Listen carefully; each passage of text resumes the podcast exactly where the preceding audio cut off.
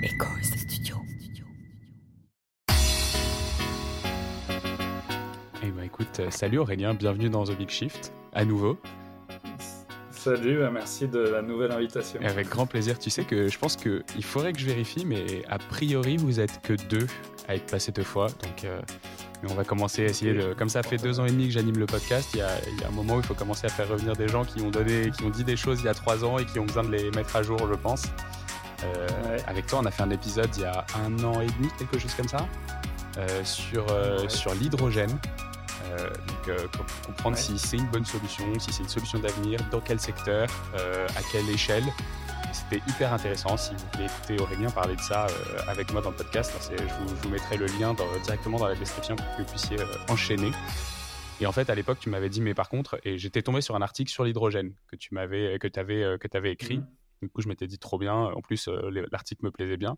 Puis après, tu m'avais dit, mais en fait, euh, mon deal, c'est pas du tout l'hydrogène, c'est vraiment la mobilité d'une façon beaucoup plus générale. Et je dis, ah, zut. Et en fait, depuis, ben, euh, on n'a pas fait d'autres épisodes euh, sur mobilité. On avait fait un épisode sur euh, euh, le vélo, vélo électrique et comment est-ce qu'on on imbrique tout ça dans, une, dans un ensemble de mobilité. Mais on n'a pas fait d'épisode Ouais. sur la mobilité en, en général. Et pourtant, bah, les transports, les déplacements, c'est euh, près de 25% des émissions de gaz à effet de serre euh, à, une échelle, euh, à une échelle mondiale. Euh, et en France, je ne sais pas trop à quoi ça correspond, mais du coup, tu vas nous raconter. En France, ouais. Et du coup, voilà, je trouvais ça intéressant de, de pouvoir revenir sur ces points-là et puis déconstruire certaines idées reçues, notamment sur la voiture électrique, parce que c'est un sujet qui attise beaucoup de passion ces derniers temps. Euh, donc voilà l'objet de l'objet de cet épisode. Euh, et ben écoute, je te propose de te, de te représenter si tu le veux euh, et que tu me parles un peu de ce que tu as fait pour être un peu ce ce pro de, de la mobilité qu'on connaît en France. Tu as fait une thèse en 2020 qui était, dont les travaux étaient connus avant même que tu les soutenus. Donc voilà, est-ce que tu peux me présenter ce que tu as, as fait ces derniers temps sur la mobilité? Oui, alors en effet, moi j'ai fait fin 2020, j'ai rendu ma thèse sur les transports face au défi de la transition énergétique, qui regardait cette question-là à l'échelle de la France, euh, avec un sous-titre, si je détaille un petit peu, qui s'appelle Exploration entre passé et avenir, donc pour euh, à regarder de où on vient en termes de mobilité, quels sont les objectifs aussi qu'on a, notamment d'un point de vue climatique à, l'horizon 2050. La suite du sous-titre, c'était aussi Exploration entre technologie et sobriété. Donc ça, c'était pour voir bah, quels sont les leviers qu'on a, euh, qu'on a à disposition pour euh, réussir à répondre aux différents défis de transition qu'on peut avoir. Et puis, euh, exploration enfin entre accélération et ralentissement, parce qu'il y avait une partie de la thèse aussi sur la question de la vitesse des mobilités, à quel point aussi ça influence les pratiques de, mobilité et donc les émissions. Et puis, il y a aussi tout un tas de questions aussi autour de la, de la vitesse aussi vitesse de transition. Euh, à la fois, il faut accélérer la transition, mais potentiellement aller plus lentement dans nos rythmes de vie, nos mobilités. Ça a aussi un bénéfice pour, pour la transition.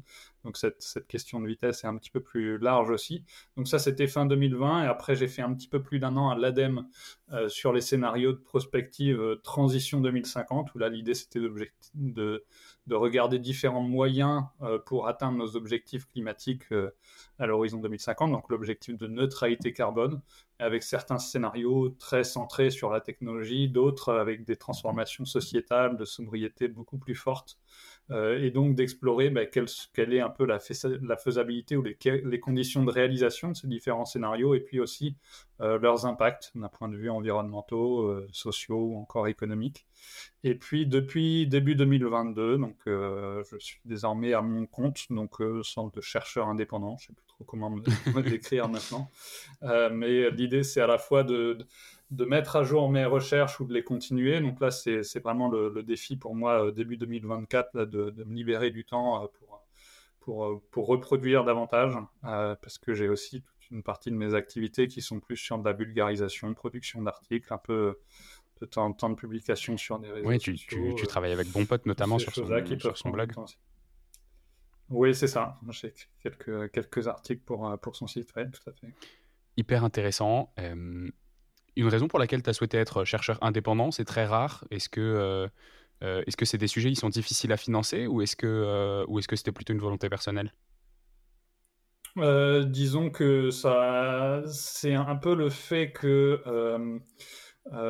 c'était prévu de toute façon à l'ADEME que ce soit un contrat à durée déterminée. Et puis, ça me convenait bien, en fait, moi, d'avoir en tout cas une grande liberté dans, dans, la manière dont je conduis mon emploi du temps. Il n'y a pas non plus des tonnes et des tonnes d'instituts de recherche en France, pas dans la ville où je suis.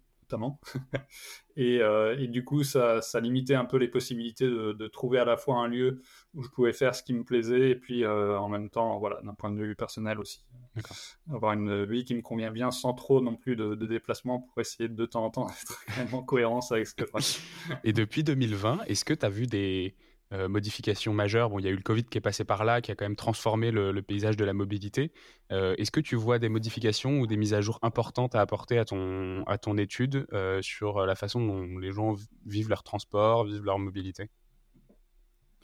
Je dirais que sur la, mobilité de manière générale, sur les pratiques de mobilité, il n'y a pas eu de, changement extrêmement fort. Après, il y a toujours des évolutions à, à voir, notamment dans la manière dont sont traités les sujets, quelle perception de tel ou tel mode de transport. Par exemple, ça a beaucoup bougé euh, côté positif euh, sur, le, sur le vélo ces dernières années, sur, euh, sur la, manière dont les politiques publiques se saisissent de ce mode de transport-là, y compris dans des territoires qui sont moins denses aussi. Donc ça, c'est mm. dans des choses qui, je pense, sont en partie liées au Covid, mais en tout cas une tendance de fond qui est beaucoup plus forte aussi de, développement du vélo. Et du coup, la manière dont le sujet est traité, ça change aussi dans, dans, les débats publics.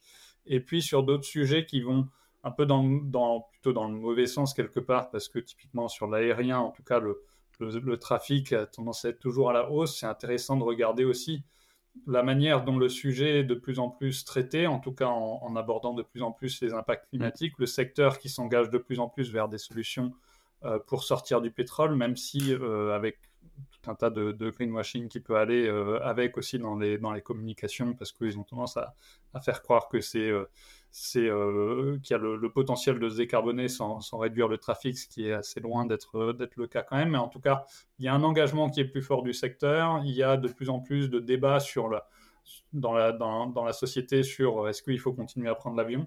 C'est des choses qui sont intéressantes à, observer au moins, même si aujourd'hui, dans les chiffres, par exemple, on ne voit pas forcément encore de, de, de, changements très radicaux dans, dans, les pratiques ou qui se matérialisent vraiment dans, dans les trafics.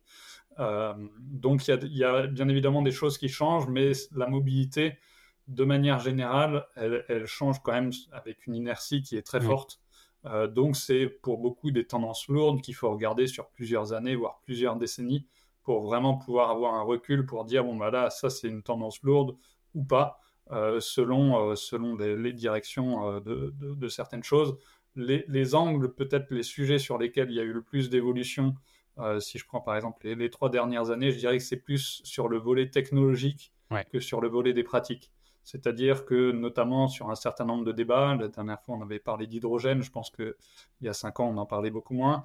Euh, un sujet qui est encore plus récent, euh, celui des carburants de synthèse, par exemple pour le transport aérien ou encore pour les transports maritimes, ce sont des sujets qui étaient très peu présents et qui maintenant sont presque vus, par exemple pour le transport aérien, comme le levier majeur vraiment principal presque pour euh, réussir à, décarboner ce, secteur-là. En tout cas, c'est la vision du secteur. Après, il y a aussi des leviers de sobriété, comme, comme je l'évoquais. Très clair. donc effectivement, ouais, ça, ça, se joue sur des décennies parce que ce sont des infrastructures qui sont très lourdes. Si tu devais peindre le paysage de la mobilité aujourd'hui, à quoi ça ressemblerait? Alors sur la mobilité des voyageurs, je dirais qu'il euh, y a déjà quelque chose en France qui est assez majeur, c'est la prédominance de la voiture dans les pratiques de mobilité. En gros, euh, on, peut regarder un peu la part des différents modes sur différents critères. On peut regarder en termes de, pourcentage des trajets, des déplacements qu'on fait. On peut regarder en pourcentage des distances qu'on réalise ou en pourcentage aussi des temps qu'on passe dans les transports. Et en fait, sur ces trois différents critères, la voiture c'est de l'ordre de, la, de 60% à deux tiers, en gros, de notre mobilité qui, euh, qui, passe par la voiture. Donc, c'est vraiment le mode prédominant. Et même, on a une, dépendance à la voiture qui est très forte pour un certain nombre de, personnes, de ménages, euh, pour un certain nombre de déplacements, pour un certain nombre de territoires, notamment dans les zones les moins denses, euh, où ça, c'est quand même une caractéristique majeure de nos déplacements. Et si on prend un recul un petit peu plus historique sur, sur cette évolution de la mobilité, comment on en est arrivé là, ce qui est intéressant, en tout cas, euh, une évolution majeure qu'on a eue par le passé, c'est euh, la question de la vitesse que j'évoquais tout à l'heure. on a énormément accéléré nos mobilités, en fait, en passant de, la marche à la voiture. On, a, multiplié en moyenne la vitesse de, nos mobilités par, par 10, voire par 12. On a vraiment une, mobilité en moyenne beaucoup plus rapide aujourd'hui, mais on n'en a pas profité pour passer moins de temps dans les transports. On passe toujours de l'ordre de une heure par jour et par personne euh, dans les transports, mais par contre, euh, avec une vitesse 10 à 12 fois plus importante, eh bien, on fait 10 à 12 fois plus de kilomètres. Euh, Ça, c'est par rapport à quand à peu près En moyenne, ça, c'est par rapport, disons, à il y a deux siècles, ou à un moment où, en tout cas, la, marche était le mode ultra dominant. Et ce qui peut d'ailleurs un, peu surprendre, c'est que la marche était encore très dominante si on regarde en, pourcentage des temps de transport. Encore au, début des années 50, c'était encore la marche qui dominait largement. Plus de 80% des temps de transport, c'était fait à partir de la marche.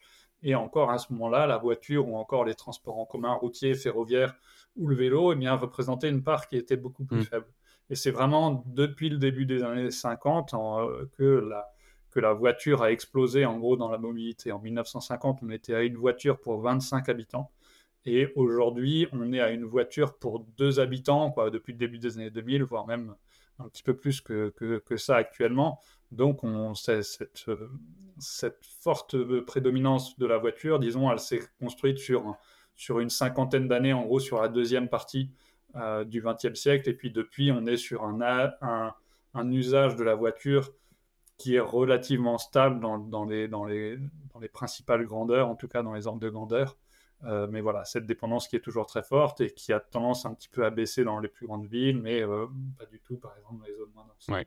Il y a quand même eu, donc tu, vois, tu, me dis, on va quand même toujours plus loin, on va plus vite. Euh, il y a quand même un plafonnement des émissions de CO2 au début des années 2000 sur, euh, sur la partie mobilité individuelle, je dirais. Euh, pourquoi Est-ce que ça veut dire qu'on a atteint une sorte de pic là-dessus? Alors oui, en effet, je pense d'ailleurs que sur les émissions directes des transports, on ne redépassera très sûrement jamais ce pic en France. donc il y a eu un pic au début des années 2000 et qui est lié alors le, principal facteur, euh, c'est euh, globalement la demande de transport, donc c'est les kilomètres parcourus pour les voyageurs, et pour les marchandises, la demande de transport, on la mesure en tonnes kilomètres. Donc c'est-à-dire qu'une tonne kilomètre, c'est une, tonne de marchandises qui parcourt un kilomètre. Et en gros, ces, ces, demandes de transport, aussi bien pour les voyageurs que pour les marchandises, elles ont beaucoup augmenté donc sur la fin du XXe siècle jusqu'au début des années 2000 en gros. Et à ce moment-là, sur les trajets intérieurs à la France, parce que quand on regarde les émissions des transports, on ne regarde que les émissions intérieures, c'est-à-dire que le transport aérien et maritime internationaux. Euh, Donc toutes les importations commerciales. Pas... Ouais, c'est ça, ne sont pas mm. inclus. Euh, du coup, ça fait que sur les kilomètres intérieurs à la France, c'est ce que j'évoquais, en gros, la diffusion de la voiture, c'était jusqu'au début des années 2000, euh, c'est la fin du XXe siècle. Et du coup, depuis ce moment-là, les kilomètres parcourus en voiture sont relativement stables. Et même sur le début des années 2000, ils ont été en baisse euh, sur, sur, la, sur la voiture pour une raison qui est aussi au moins en partie en, lien avec la, la, question de la, vitesse. Euh, c'est que au début des années 2000, il y a eu la mise en place des radars sur les routes. Ça a fait baisser de manière assez forte la vitesse pratiquée sur les routes. A une, une diminution de l'ordre de 7 km/h euh, de la vitesse pratiquée aussi bien sur les routes à 130 qu'à 110 qu'à 90 km/h, donc c'est quand même assez euh, majeur. Et en fait, dans un, environnement où la, vitesse moyenne des mobilités est en baisse, il y a deux types de réactions possibles de la population. C'est soit euh, on passe plus de temps dans les transports pour faire toujours autant de kilomètres, soit on euh, réduit les kilomètres parcourus pour ne pas avoir justement un temps de transport de plus en plus fort. Et en gros, a priori, il y a eu un petit peu des deux à ce moment-là, mais il y a notamment les kilomètres parcourus par personne en voiture qui ont baissé. C'est-à-dire, il y a une sorte de pic euh, d'acceptation où on n'a pas envie de passer plus d'une heure dans les transports au quotidien et on s'arrange en gros pour ça. Voilà, c'est ça. C'est un peu ça l'ordre de grandeur en tout cas. Donc, si de manière assez significative, on fait bouger la vitesse moyenne des mobilités, ben, il y a des chances que ça s'adapte dans un sens ou dans l'autre. Si on accélère les mobilités, on va plus loin. Le meilleur exemple, c'est l'historique avec cette multiplication par 10 à 12. Et dans le sens inverse, si on ralentit, ben on cherche à aller moins loin. Et puis après, il y a eu d'autres facteurs qui ont, sont intervenus à ce moment-là. Quelque part, le facteur le plus structurel, c'est que euh, on était arrivé un peu à la fin de cette diffusion de l'automobile. Donc, au bout d'un moment, il n'y a plus beaucoup de nouveaux ménages à motoriser encore plus et du coup à faire accéder encore plus à la voiture et à des distances de plus en plus importantes. Et l'autre effet, mais qui intervient un petit peu plus tard, dans les années 2000, c'est la forte hausse du coût des carburants. Jusqu'à la crise de 2008, où là, le, prix des carburants atteint vraiment des sommets. Et ce euh, c'est pas vraiment ça qui va impacter le transport de marchandises, mais c'est surtout la baisse du PIB, la crise économique qu'il y a, qui va faire baisser fortement euh, la demande de transport de marchandises, euh, plutôt autour du coût de 2008, 2009, 2010. Et en gros, c'est ça qui, côté marchandises, a fait fortement mm. chuter les, émissions à ce moment-là. Donc, disons qu'il y a un petit décalage entre la baisse des émissions côté voyageurs, sachant que les voyageurs, c'est quand même le plus gros des émissions des, transports, euh, et euh, les marchandises où ça intervient un petit peu plus sur la, sur la fin des années 2000. Et donc, dans les ordres de grandeur, il y avait la question tout à l'heure, en gros, les transports, c'est de l'ordre de 30% euh, des émissions de gaz à effet de serre en France. C'est un petit peu moins au niveau de l'UE, on doit être plutôt à un quart. Et puis au niveau mondial, on n'est qu'à 15% si on compte que les émissions directes et qu'on rapporte ça aux, aux, émissions euh, de gaz à effet de serre, tout gaz à effet de mm. serre confondu. Si on prend que le CO2, du coup, ça devient une proportion qui est plus importante et qui peut du coup s'approcher des, 25%. Et donc au niveau français, on est euh, dans un ordre de grandeur de 30%, voire même c'est un pourcentage qui est un petit peu euh, à la hausse parce que les émissions baissent moins que dans les autres secteurs. et dans ces 30%, il y en a 20% pour les voyageurs et 10% pour les marchandises. C'est ça en gros les, les ordres de grandeur. D'accord, donc ça veut dire en gros, si le mode de déplacement principal c'est la voiture et que euh, deux tiers des, émissions c'est le transport euh, personnel, ça veut dire que la voiture est un gros gros impact.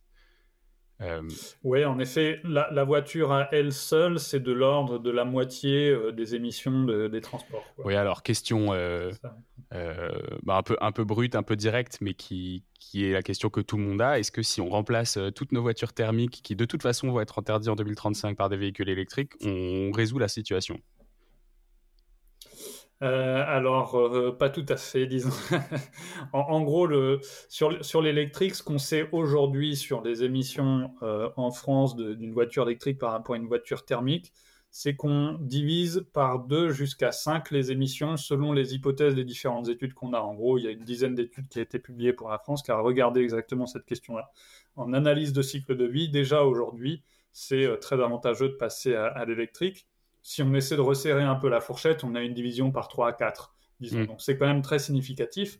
Et d'ailleurs, ce qu'on voit dans les scénarios de prospective, c'est que ce sera indispensable d'électrifier les voitures notamment, mais potentiellement aussi d'autres, d'autres modes de transport, si on veut atteindre nos objectifs climatiques.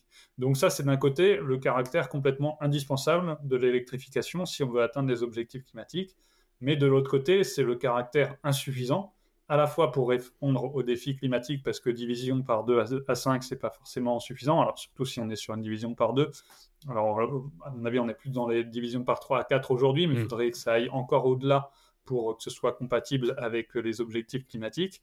Euh, mais aussi dans les autres inconvénients, c'est que euh, la diffusion de, de l'électrique au sein du parc de véhicules, c'est quelque chose qui est assez lent. C'est-à-dire que ce ne sera pas du tout suffisant pour atteindre nos objectifs de court terme. Euh, donc, notamment dans les chiffres qu'on a euh, là, début 2024, il y a un petit peu plus de 2% du parc qui est électrique. Donc, c'est encore qu'une petite fraction en fait des voitures en circulation qui sont électriques. L'immense majorité, ce sont encore des voitures thermiques ou pour certaines des voitures hybrides, mais qui consomment pour beaucoup aussi du coup en grande partie du pétrole. Donc, ça veut dire que même en accélérant très fortement dans les ventes des véhicules électriques, et eh bien dans le parc, par contre, ça va être quelque chose de, beaucoup plus lent. Et puis enfin, le dernier élément pour lequel, même d'un point de vue seulement climatique, mais après on peut parler de tout un tas d'autres impacts, tout un tas d'autres enjeux qui a en lien avec euh, les voitures, en lien avec euh, le passage à l'électrique. Mais d'un point de vue climatique aussi, bah, l'autre élément qu'il faut garder en tête, c'est que même dans une mobilité qui devient de plus en plus électrique, eh bien, la voiture restera dans les modes de transport les plus impactants mm. parce que euh, c'est un mode de transport qui consomme beaucoup de ressources. Donc, comparé à un vélo électrique, bien évidemment, à la marche, à du bus électrique, à des trains électriques, comme on en a déjà beaucoup, eh bien, la voiture restera encore un mode bien plus impactant. Donc, ça veut dire qu'on a encore une des raisons de passer à des modes de transport plus sobres en énergie, plus sobres en émissions euh, de gaz à effet de serre, ou aussi des véhicules qui, par rapport au, type de voiture qu'on voit aujourd'hui, qui sont beaucoup plus légers, plus sobres aussi, plus aérodynamiques, etc., pour limiter aussi les impacts de ces, de ces voitures ou, des, véhicules un peu Dans ta thèse, il y a une phrase qui est intéressante, c'est euh, la voiture, euh, l'électrique est le, futur de la voiture, mais c'est pas du tout le futur de la mobilité. Euh, oui, ou la voiture électrique, disons, quoi. L'électrique sera le futur de la voiture, en effet, mais euh, en gros, la voiture ne doit pas être le, le, seul futur de, de, nos mobilités. Alors ça, c'est pas directement dans, dans la thèse, c'est dans le, dans le livre, hein. c'est un peu plus pour, pour, essayer de vulgariser certains messages, mais en effet, c'est de c'est pour passer le message que l'électrique sera indispensable, comme, comme je l'évoquais, mais pour autant, il ne faut pas croire que la voiture devient euh, propre quand on passe à l'électrique, parce que c'est pas vrai, juste, il y a encore des émissions de gaz à effet de serre qui sont euh, très fortes, mais qui sont plutôt à la production du véhicule. Euh, et puis, il reste tout un tas des impacts aussi qu'on a actuellement avec les voitures, qui ne sont pas que des impacts sur le climat, mais aussi des impacts sur la pollution de l'air, sur les consommations de ressources, sur la consommation d'espace, etc. On pourra passer en revue éventuellement ces, ces éléments-là, mais la voiture électrique ne, ne, répond pas du tout à l'ensemble des défis euh, qui sont posés aujourd'hui par, par, notre mobilité fortement euh, dépendante de la voiture. Alors, on a commencé à évoquer un peu les leviers de décarbonation de, de la mobilité. Le premier, si tu disais la, la, demande de transport, donc en tonnes, euh, en tonnes par kilomètre qui, qui a atteint son pic ou qui est même en train de, de redescendre. Euh, on a parlé un peu de, report modal, c'est-à-dire bah, la voiture électrique n'est pas forcément le, futur de la mobilité au complet, mais serait plutôt d'autres euh, euh, moyens de transport moins, moins, moins, moins demandeurs, de, moins énergivores, comme train électrique, vélo électrique, etc. C'est quoi les autres? Alors en gros, dans, la stratégie nationale bas carbone, euh, qui est le document de référence sur le climat euh, en, France, en tout cas, il cite cinq différents leviers qui s'appliquent à la fois à la, mobilité des voyageurs ou au transport de marchandises. Donc en effet, il y a le levier demande de transport, le levier report modal. Ensuite, le troisième, c'est d'améliorer le remplissage des véhicules, ce qui vaut globalement pour tous les modes de transport collectif ou tous les modes de transport de, de marchandises. Mais là où il y a le principal levier, c'est vraiment sur les voitures pour deux raisons. À la fois parce que euh, c'est la voiture, c'est ce qui domine dans les émissions, comme on l'a évoqué, mais aussi que le remplissage moyen des voitures est particulièrement faible, euh, surtout sur les trajets euh, du quotidien mm. et encore plus sur les trajets domicile-travail, où 9 automobilistes sur 10 sont seuls dans leur voiture. Donc là, ben, un des leviers, c'est de se dire, on remplit mieux ces, ces véhicules-là, donc c'est le troisième levier. Ou bien sinon, un levier alternatif, c'est de se dire, si jamais il n'y a qu'une personne ou deux personnes même dans, un véhicule, eh bien, il ne faut pas un véhicule de 5 places qui fait une tonne, voire une tonne 5, etc., voire plus pour certains véhicules, notamment, euh, notamment électriques, euh, mais passer à des véhicules beaucoup plus légers, beaucoup plus sombres, qui consommeront moins d'énergie. Et donc, c'est un peu ça le quatrième levier, c'est réduire la consommation énergétique des véhicules. Et là-dedans, il y a à la fois de passer à des véhicules qui sont plus sobres, plus petits, il y a aussi euh, la réduction de vitesse sur les routes, l'éco-conduite de manière un peu plus générale. On parle beaucoup du 110 km/h sur autoroute, c'est un de ces leviers-là. Euh, et puis il y a des leviers aussi plus technologiques qui peuvent aussi permettre de réduire les consommations énergétiques des véhicules, notamment quand on, historiquement, on a beaucoup amélioré le rendement euh, des moteurs mm. thermiques. ou bien quand on passe à l'électrique aussi, ça permet de réduire les consommations d'énergie parce que les moteurs électriques sont plus efficaces que les moteurs thermiques. Donc ça, c'est le quatrième levier, réduction des consommations d'énergie des véhicules. Et puis enfin, le cinquième et dernier levier, c'est de faire en sorte que l'énergie qu'on consomme, eh bien, ce soit de l'énergie qui émette peu de CO2. Donc c'est ce qu'on appelle la décarbonation de l'énergie ou la baisse de l'intensité carbone de l'énergie. En gros, c'est de, sortir du pétrole, qui aujourd'hui représente encore 90% des, consommations d'énergie du secteur, pour passer davantage à l'électrique, qui en, plus en France est déjà euh, assez largement euh, bas carbone, euh, ou bien sinon aussi à l'hydrogène, au biogaz, au biocarburant, ou mm. encore au carburant de synthèse, mais à condition bien sûr que ces énergies-là soient produites de manière bas carbone euh, et aussi durable que possible si on veut que ça ait un intérêt de manière globale dans, dans la transition.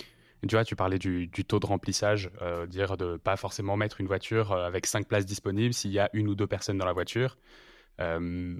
L'argument qu'on oppose souvent à ça, c'est bah oui, mais comment est-ce que je fais quand je dois partir en week-end si j'ai pas si j'ai pas de place dans ma voiture?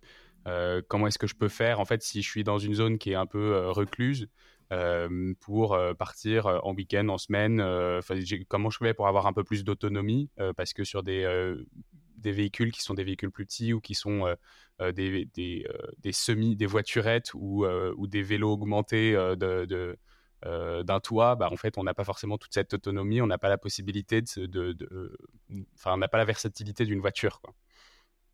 Mmh. En fait, ça, ce sont des types d'arguments presque qui peuvent revenir pour énormément des alternatives à la voiture. C'est qu'en gros, il n'y en a aucune qui coche toutes les cases. C'est-à-dire qu'on peut toujours dire, c'est bien gentil tel mode. Alors ça marche avec le train, ça marche avec la, marche, le vélo, euh, le covoiturage, etc.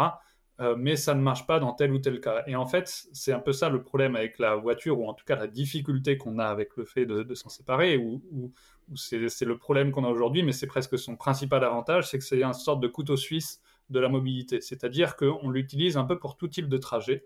Et il y a des personnes, dès qu'elles franchissent le pas de la porte de chez eux pour sortir, eh bien, ça passe par la voiture. Aussi bien si c'est pour aller pour un trajet à 500 mètres de chez eux à la boulangerie, que si c'est pour partir à l'autre bout de la France pour leur congé annuel.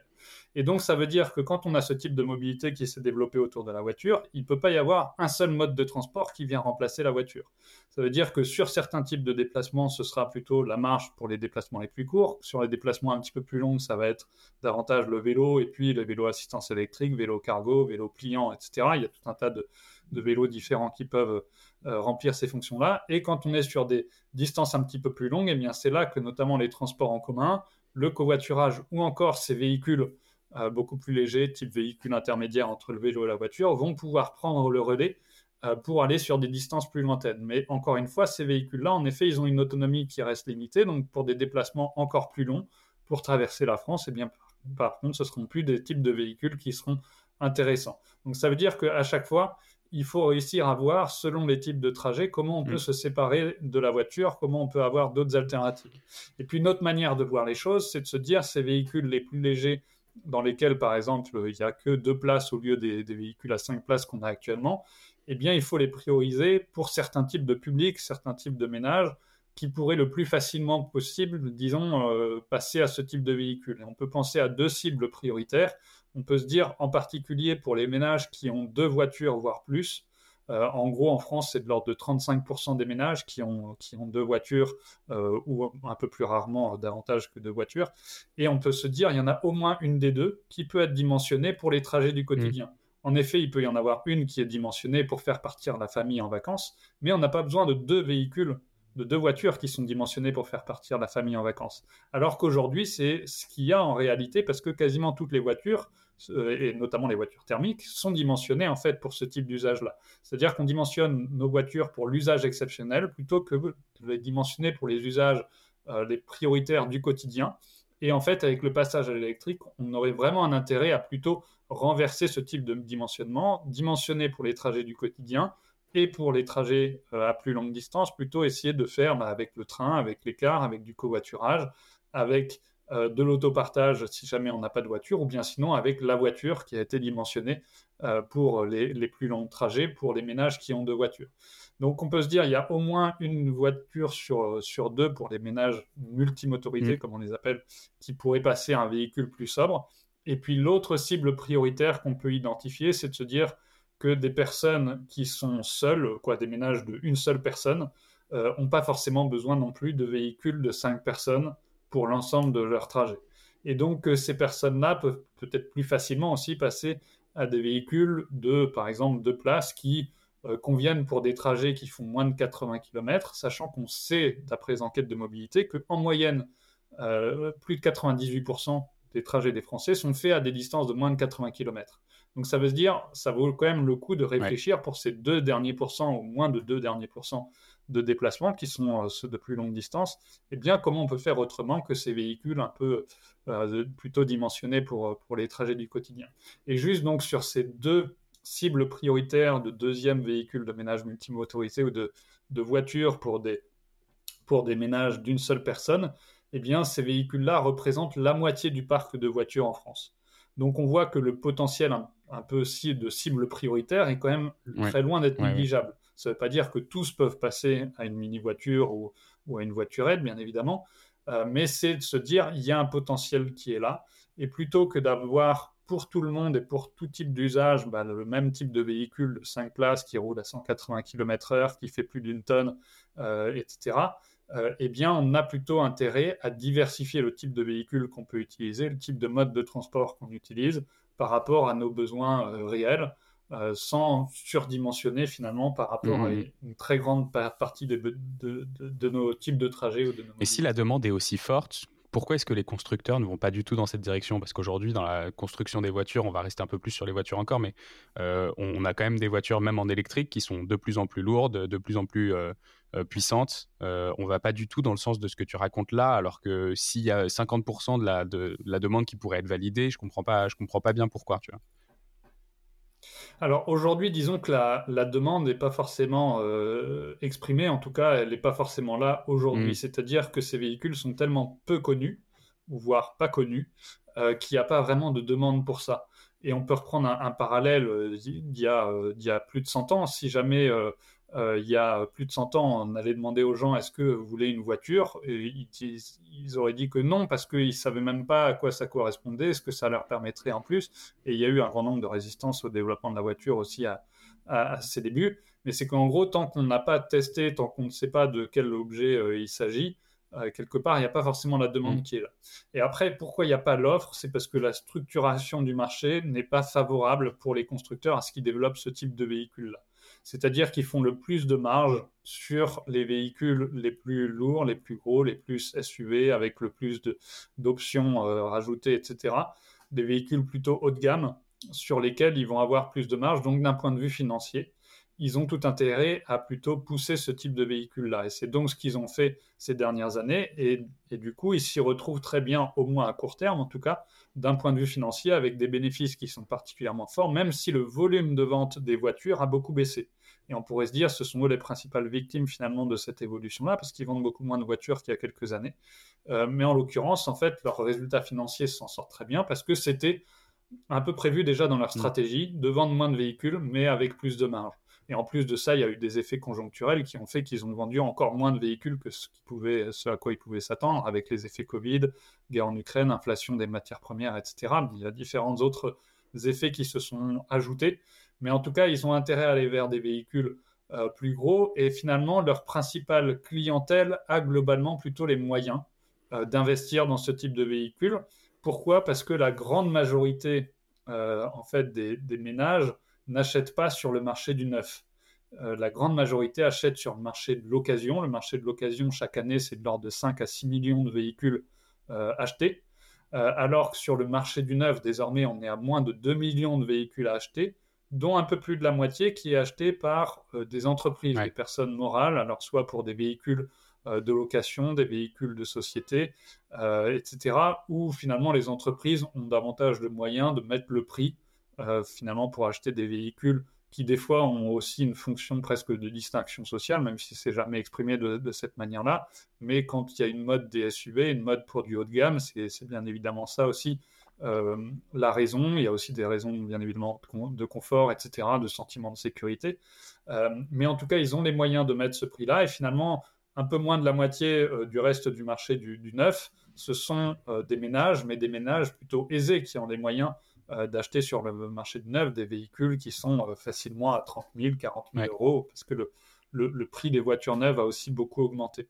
Et finalement, la majorité des ménages, la majorité des gens n'ont pas vraiment un choix un choix de, complètement de, du type de véhicule qu'ils peuvent acheter parce qu'ils choisissent que parmi le, les véhicules qui sont sur le marché euh, de l'occasion. Et ceux qui ont le moins de moyens, mais ce sont ceux qui auraient le plus d'intérêt aux petits véhicules que j'évoquais, mais qui ont le moins de possibilités euh, d'aller acheter ce type de véhicule sur le marché du neuf, parce que sur le marché du neuf, il reste quand même plus cher, même en version assez petite, euh, qu'un véhicule thermique d'occasion qui a déjà roulé 10-15 euh, ans. Ouais, c'est très clair.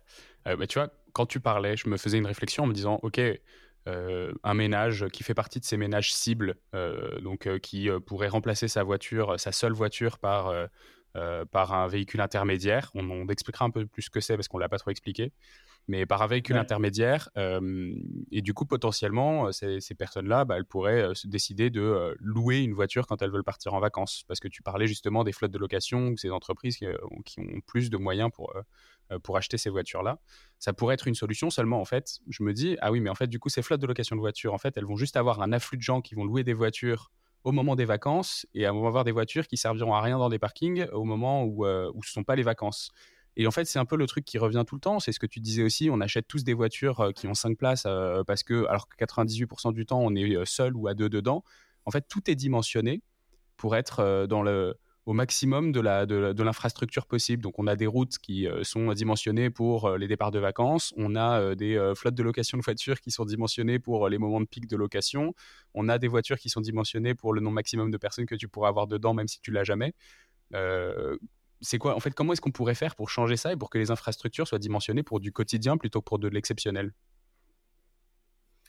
Euh, c'est une très bonne question. C'est une, question en effet qui est complexe, notamment je pense sur la mobilité à longue distance.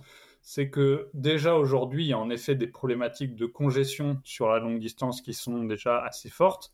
Euh, on peut penser dans le transport euh, ferroviaire, déjà, bah, les prix sont extrêmement élevés, par exemple les vendredis soirs de départ en vacances. pas juste parce que la SNCF adore mettre sur le marché des, billets extrêmement chers, c'est juste que la demande est beaucoup plus élevée que l'offre. Et du coup, là, le système tel qu'il est mis en place, c'est euh, faire jouer euh, l'offre et la demande, et du coup, les prix augmentent énormément. Donc, c'est un, indicateur finalement de, congestion ou de saturation un peu de, l'offre du réseau par une demande qui est très forte. Mais sur les routes, dans le même temps, il y a aussi beaucoup de congestion à ces moments de, départ en vacances. Euh, et puis sur les autres offres de transport en commun, sur l'autopartage, etc., il peut y avoir aussi euh, beaucoup de demandes par rapport à, l'offre. Et selon moi, en fait, c'est un défi qui est assez majeur dans la transition parce qu'un certain nombre d'alternatives, euh, justement, vont avoir presque tendance un peu à renforcer ce type de, congestion, de saturation, parce que si on se tourne de plus en plus vers le train, vers les transports en commun, et bien sur les périodes de pointe, ça va du coup avoir une demande encore plus forte que celle qu'il peut y avoir aujourd'hui, et puis un effet de congestion un petit peu, nouveau ou un peu supplémentaire qu'on peut avoir, c'est sur la question des véhicules électriques et sur la question de la recharge rapide, notamment sur les autoroutes, il va y avoir aussi euh, bah, une congestion plus importante si tout le monde souhaite tout le temps partir euh, au même moment sur des longues distances, etc. Donc ça veut dire que il y, a différents types de solutions euh, qu'on peut imaginer par rapport à ça. C'est déjà diversifier les offres, renforcer l'offre, par exemple faire en sorte qu'il y ait plus d'offres de ferroviaires, par exemple si on veut que davantage de personnes prennent le train, c'est assez logique. Mais c'est aussi de se dire peut-être que bah, il faut aussi revoir les pratiques de mobilité.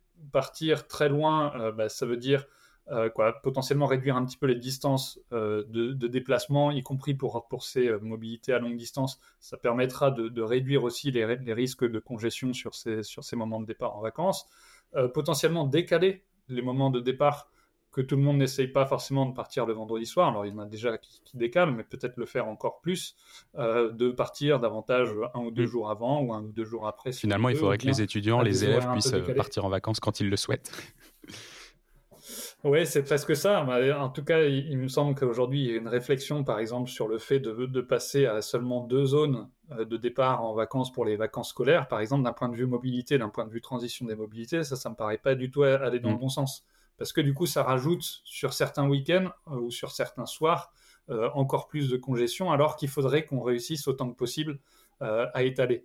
Donc c'est des réflexions de ce type-là qu'il faut intégrer du coup dans des, en, effet dans des réflexions d'évolution des modes de vie ou d'évolution de, nos structures sociales qui sont bien plus larges que la seule question de la mobilité.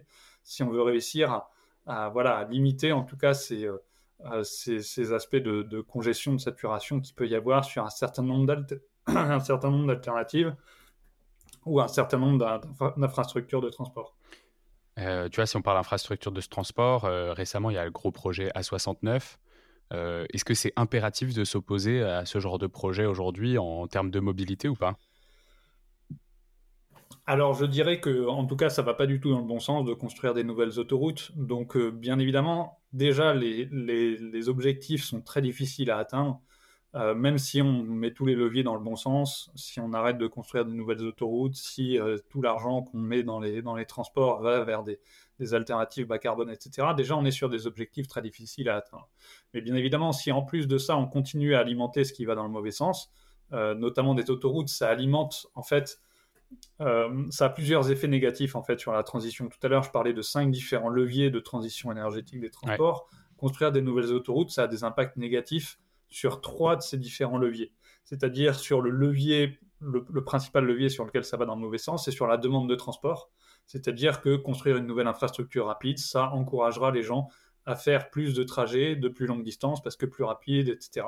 Donc ça, c'est le premier levier. Il y aura des distances qui seront plus importantes aussi parce que les gens, bah, potentiellement par rapport à leur ancien trajet qui était direct mais sur une route départementale, ils vont faire un détour pour aller chercher cette infrastructure plus rapide euh, qui leur permet, en termes de temps de transport, euh, de, euh, voilà, de potentiellement de gagner quelques minutes, mais au prix de quelques kilomètres ou dizaines de kilomètres. Comme cette, autoroute de déjà Houston, je crois, qui s'était retrouvée jusqu'à 17 voies, parce qu'à chaque fois qu'ils rajoutaient une voie à l'autoroute, il y avait de nouveau des bouchons, parce que les gens arrêtaient de prendre le vélo pour prendre leur voiture à la place. Oui, c'est ça. En tout cas, il y a toujours des effets un peu ce qu'on appelle la demande induite. C'est-à-dire quand on rajoute une nouvelle infrastructure ou une nouvelle voie sur une infrastructure déjà existante, ça va encourager plus de personnes euh, à, prendre, à prendre cette route-là et, et, du coup potentiellement à limiter les, les mm. impacts positifs qu'on pouvait espérer à la base sur la baisse de la congestion. Est-ce qu'il peut aller dans l'autre sens aussi avec le vélo, par exemple? ça, va, ça va. Créer des, des, pistes cyclables, créer une demande induite euh, sur le, sur le vélo. Complètement, oui. Complètement, et c'est en effet assez logique, mais là, on, fait une infrastructure qui va dans le mauvais sens sur la demande de transport, mais qui va aussi dans le mauvais sens sur le levier du report modal, parce qu'on investit dans des mobilités routières, euh, donc on va favoriser le routier euh, par rapport au, ferroviaire, notamment si on réfléchit sur la, sur la longue distance, plutôt que de mettre ces moyens-là sur ces modes de transport-là, sur le ferroviaire, sur le vélo, sur la marche, sur le partage, sur la transformation de l'espace public, etc. Il y a tout un tas d'autres type de, service aussi à, financer dans la transition. Et puis le troisième type de levier sur lequel ça va dans le mauvais sens, c'est sur le levier euh, de, des consommations énergétiques des véhicules, tout à l'heure j'évoquais l'éco-conduite, j'évoquais la réduction des vitesses. Et en fait, là, on va dans le mauvais sens parce que euh, quand on roule à, 130 plutôt qu'à 110 ou plutôt qu'à 90 ou 80, eh bien, les consommations d'énergie par kilomètre euh, vont être plus importantes. Donc, ça veut dire pour d'anciennes personnes même si les anciennes personnes finalement utilisaient déjà la voiture sur ces, trajets-là, mais avec une autoroute potentiellement elles le feront, mais avec euh, davantage de kilomètres, et en plus par kilomètre avec des consommations qui sont plus importantes. Donc bien évidemment, ça ne va pas du tout dans le bon sens, donc c'est légitime de contester ce type de projet, et euh, à la fois ce projet-là en particulier, Toulouse-Castres, qui a été euh, très visible d'un point de vue médiatique, mais il y a tout un tas d'autres projets qui existent en France, d'autres projets d'autoroutes, de contournements autoroutiers, etc., de, ronds-points extrêmement coûteux, etc. Bref, on a, on a tout un tas d'argent public aussi qu'on peut mettre dans ce type d'infrastructure euh, qui pourrait être beaucoup mieux utilisé ailleurs euh, parce qu'il y a un besoin de financement aussi pour, euh, pour les technologies alternatives, mais aussi pour financer la sobriété. Euh, parce que, par exemple, euh, si on veut que davantage de personnes se mettent au vélo, se mettent au vélo mm. eh bien, il y, a, besoin de développer cette alternative-là avec des infrastructures dédiées, des services vélo, etc. Donc, il y a aussi besoin d'investissement fort de, ce côté-là. On va manquer un peu de temps parce que, parce que tu as d'autres choses à faire euh, après cet enregistrement. je voulais qu'on discute un peu des mobilités alternatives. On a parlé un peu de véhicules intermédiaires. Euh, est-ce que tu pourrais m'expliquer ce que c'est euh, et, à qui ça pourrait bénéficier du alors, les véhicules intermédiaires, l'idée c'est de parler de véhicules intermédiaires entre le vélo et la voiture. Et donc, c'est en gros tous les véhicules qui euh, permettent de d'étendre un peu le domaine de pertinence par rapport au domaine de pertinence du vélo et qui sont inférieurs à 600 kg en termes de poids. Donc ça veut dire c'est soit pour les plus proches de la voiture, bah, quelque part une mini voiture ou une voiturette. Alors les mini voitures peuvent aller pour certains modèles jusqu'à 80 ou 90 km/h. Les voiturettes sont limitées à 45 avec le biais qu'elles sont accessibles dès 14 ans mm. en France. Donc, euh, il y a aussi un, un effet rebond qu'on peut voir apparaître aussi avec ce type de véhicule-là. Et puis après, pour d'autres types de véhicules, pour les plus proches du vélo, c'est à la fois les vélos assistance électrique qu'on peut euh, intégrer aussi dans cette catégorie des véhicules intermédiaires, les vélos cargo également, qui permettent plus facilement de transporter des charges, de transporter euh, des enfants. Ça peut être des vélos adaptés à des personnes à mobilité réduite ou en situation de, handicap. Ça peut être des vélos pliants qui peuvent permettre plus facilement de, faire de l'intermodalité avec les transports en commun. Euh, ça peut être pour ceux qui sont encore plus intermédiaires entre le vélo et la voiture, parce que là j'en ai cité finalement qu'on voit déjà dans l'espace public, qui sont déjà assez développés. Mais ceux qui sont beaucoup moins développés aujourd'hui, ce sont ceux vraiment à l'intersection entre les deux. Et dans les deux grands types de véhicules qu'on peut évoquer, il y a soit les vélos mobiles, donc là le, nom l'indique que c'est intermédiaire entre vélo et automobile. Là c'est une sorte de vélo qui est couché et qui est caréné, c'est-à-dire qu'il y a une carrosserie tout comme les voitures, mais qui va être euh, beaucoup plus profilé, beaucoup plus bas, très léger. Euh, et c'est en fait le, véhicule à propulsion humaine le plus rapide au monde.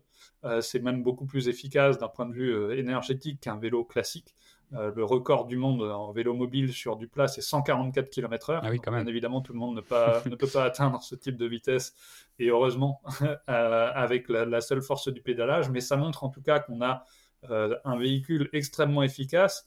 Et à un moment, on est dans une telle crise énergétique, on peut se dire c'est quand même dommage de ne pas se servir du tout, de ne pas explorer le potentiel des véhicules en fait qu'on connaît dans le monde qui sont les plus efficaces d'un point de vue énergétique.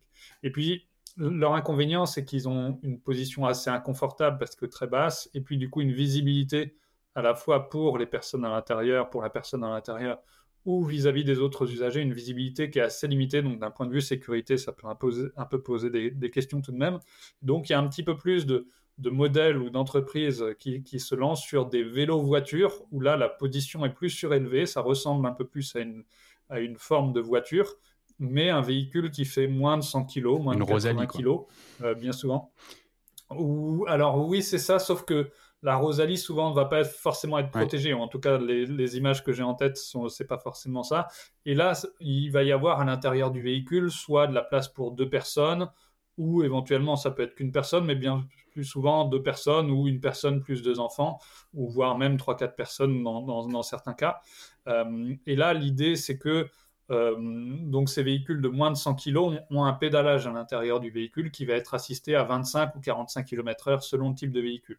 Et donc là, en termes de confort ou encore en termes euh, de protection des intempéries, en termes de sécurité, on commence à se rapprocher un petit peu plus de la voiture. Alors pas les c'est pas un équivalent de la voiture bien évidemment, euh, c'est pas non plus un équivalent du vélo, mais ça va être une sorte de, de véhicule intermédiaire justement et qui peut attirer des, usages qui mmh. peuvent être intermédiaires un peu entre, entre les deux, notamment quand le vélo euh, n'est pas euh, possible ou n'est pas facile sur des distances un petit peu, un petit peu trop importantes, de l'ordre de 10, 15, 20, 30 km, etc. Maintenant, on peut imaginer que ce soit davantage faisable avec ce type de véhicule intermédiaire, tout en étant beaucoup moins cher et beaucoup moins impactant.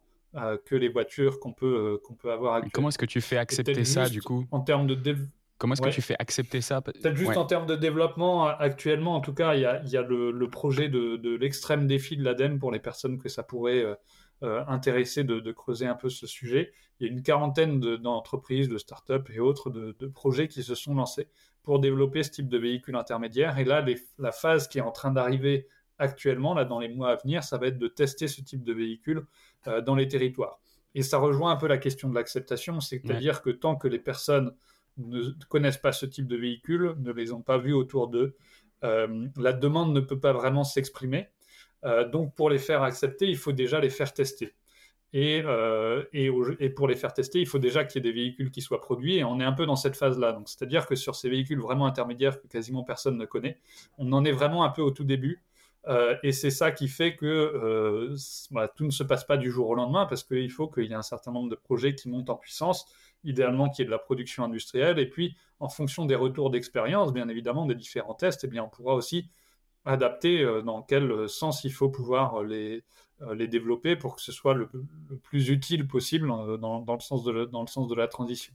Et puis après, c'est aussi des aides financières mmh. qu'il faudra mettre en place pour faire en sorte qu'il y ait davantage d'aides, au moins en proportion du, prix du, du, véhicule pour ce type de véhicule-là, que pour les véhicules euh, les voitures électriques actuelles, qui, euh, par exemple, dans le cadre du leasing social, sont aidées à, de l'ordre de 13 000 euros euh, par voiture par l'État, ce qui est quand même des, montants qui sont énormes et il n'y a pas du tout d'équivalent pour des véhicules beaucoup plus sobres qui pourtant ont un intérêt bien plus important dans, dans, dans la transition. Donc c'est aussi revoir de manière générale comment on favorise davantage ce type de véhicule-là par rapport à la tendance des, grosses voitures qu'on peut avoir hmm. actuellement. Mais Au-delà de ça, j'ai quand même l'impression tu vois, qu'il y a une, euh, une, nécessité de faire accepter quelque chose qui peut passer pour une régression. Si tu passes d'une voiture avec euh, une pédale pour accélérer à une voiture avec deux pédales pour pédaler, euh, tu as quand même l'impression de revenir un hmm. peu en arrière. je sais qu'on parle beaucoup des co-bénéfices. comment est-ce qu'on fait du coup pour traiter ces co-bénéfices et en faire des, des, désirs d'appartenance pour les gens qui utilisent ces, ces moyens de mobilité moi, je ne me fais pas trop trop de soucis sur le, sur le fait qu'il y a des personnes qui vont être très tentées pour tester ces ah oui, moi j'en suis aussi. Et une fois qu'ils les auront... Et, et du coup, je pense que l'enjeu, c'est pas forcément à court terme de réussir à convaincre ceux qui pourraient être réfractaires, parce qu'en fait, on n'en est même pas encore au point d'avoir suffisamment de véhicules en production pour pouvoir euh, faire en sorte que ceux qui sont les plus motivés euh, pour euh, ces véhicules-là puissent avoir accès à ces véhicules. Un tarif correct. Pour moi, on en est plus à cette phase-là et plus il y aura des tests, plus ce sera visible, plus en fait les autres vont se rendre compte qu'il y a un potentiel. Et c'est un peu pareil avec le vélo qui était complètement caricaturé il y a 5-10 ans. Euh, qui, qui avait énormément de critiques. et en fait, ça, ça a quand même beaucoup changé dans les débats publics ou même dans les, dans les conversations. Ça ne veut pas dire qu'il n'y a pas encore des réfractaires au vélo, il y en a encore. Euh, mais en tout cas, ils sont devenus beaucoup plus minoritaires. Et finalement, qu'il y ait des personnes en France qui ne veulent pas se mettre au vélo, et eh bien voilà, quelque part, si on ne peut pas les convaincre, euh, tant pis. Mais je pense que la seule force de, de, faire tester, de rendre visible et, de, de voilà, mettre en production, de, de montrer les, bénéfices qu'il peut y avoir d'un point de vue financier, d'un point de vue de la santé, euh, d'un point de vue de la, nouveauté, en fait, le côté innovation, nouveauté, ça, ça, attire toujours du monde et ça donne aussi envie de, de, tester les choses. Je pense que ça, ça suffira au moins à ce qui est euh, un, début de, développement de ces véhicules. Puis après, quelque part, il faudra que ces tests-là fassent leurs preuves, si vraiment on veut que ça aille plus loin en termes de, potentiel dans la mobilité. Bah écoute, euh, merci Aurélien, c'était super intéressant, j'ai appris plein de trucs. Euh, bah, j'espère que vous aussi, de là où vous nous écoutez, euh, j'espère que vous avez passé un bon épisode et puis je vous retrouve en tout cas moi très bientôt euh, pour un nouvel épisode sur euh, démocratie et écologie. On va parler encore de un peu de mobilité, mais on va, parler de beaucoup de choses très très philosophiques. Merci beaucoup Aurélien, c'était très très sympa. Merci pour l'invitation. Et puis bonne année 2024 et à très bientôt. Merci, bonne année à tout le monde. Salut. C'est la fin de cet épisode de The Big Shift. J'espère qu'il vous a plu et que vous en avez retiré quelque chose pour votre vie quotidienne. C'est ça le plus important. C'est beaucoup plus simple de parler du sujet sensible de l'environnement quand ses amis ou sa famille sont vraiment informés. Alors partagez le plus possible The Big Shift, ça aidera tout le monde. Et si vous avez des questions, des sujets que vous souhaitez qu'on aborde, des invités que vous voulez entendre, ou tout simplement que vous voulez qu'on discute de cet épisode, envoyez-moi un message sur LinkedIn. The Big Shift est produit par Echoes Studio. Si vous avez un projet audio, contactez-nous sur www.echoes.studio. Merci d'avoir écouté jusqu'au bout. Je vous retrouve très bientôt pour un nouvel épisode.